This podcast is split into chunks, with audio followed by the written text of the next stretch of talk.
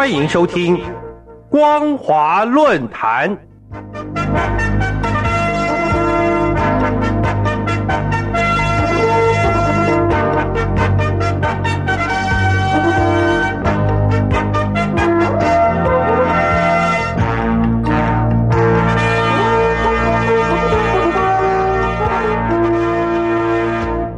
各位听众朋友，大家好，欢迎收听本节的光华论坛，我是苏燕。我们今天要谈论的主题是郭宏伟之死戳破人民政府假象。各位听众朋友，吉林维权人士郭宏伟日前在狱中遭受迫害致死，狱方到现在都没有给一个合理的说法。郭宏伟八十五岁的老父亲对于儿子的死既悲伤又有诸多疑问。他公开跪求公众为儿子伸冤，并且表示会走司法途径为儿子讨回公道。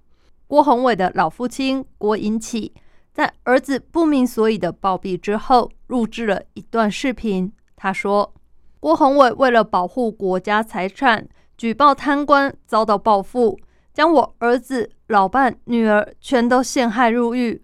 我儿子还被残害，死在狱中。”我家被害得太惨了，我下跪请求大家帮我这八十五岁的老人伸冤，求求大家，我给大家磕头。这段视频广为流传后，已经引发各界的关注，后续会有什么发展，立刻成为热议的焦点。郭宏伟原本是吉林省抚松县松江核发电厂驻吉林退休管理办事处的负责人。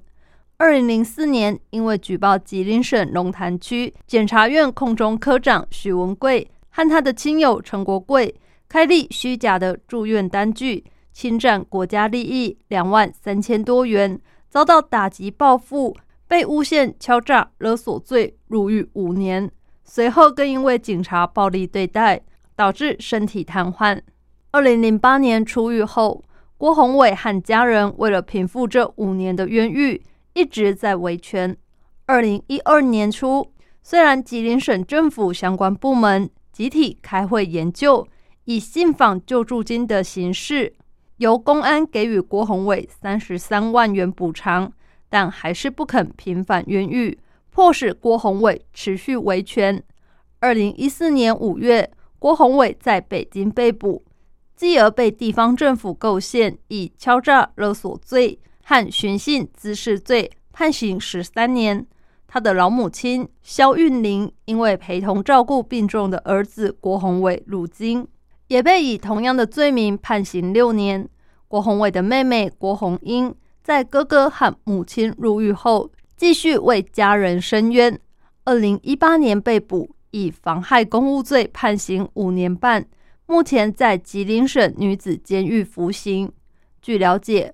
郭宏伟最初是在吉林省松原监狱服刑，因为经常遭到狱方的虐待，被关禁闭、打药，打得人都翻白眼了。经过家人不断向监狱管理局反映，二零二零年十一月才转到现在的公主岭监狱。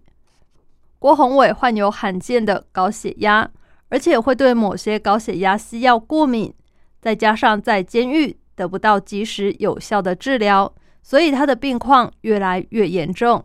可是，当家属每次为他申请保外就医或提交取保候审时，当局都悍然拒绝。当时家属们就知道情况不妙。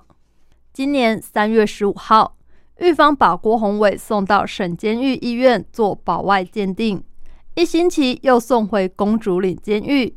事后，郭宏伟的父亲表示，回监狱后也没让他打电话，也没告诉我们鉴定的结果。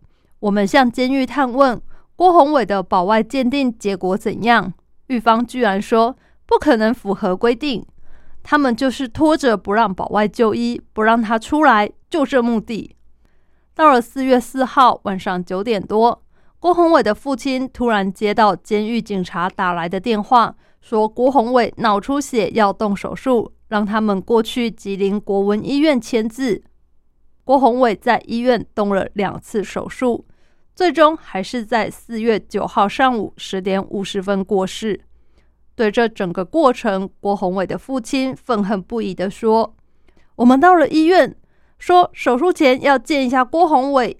狱警说他现在不省人事，不用看，挡着不让看。可是手术后也不让看，甚至人死后也不让看，这不是很奇怪吗？”他还指控我们向医院要病历时，医生才说人在监狱时就已经昏迷不醒了。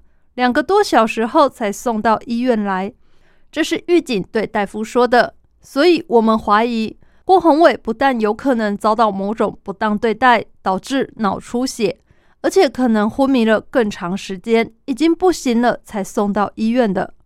郭宏伟的死亡给访民群众带来哀动，也带来感同身受的无奈。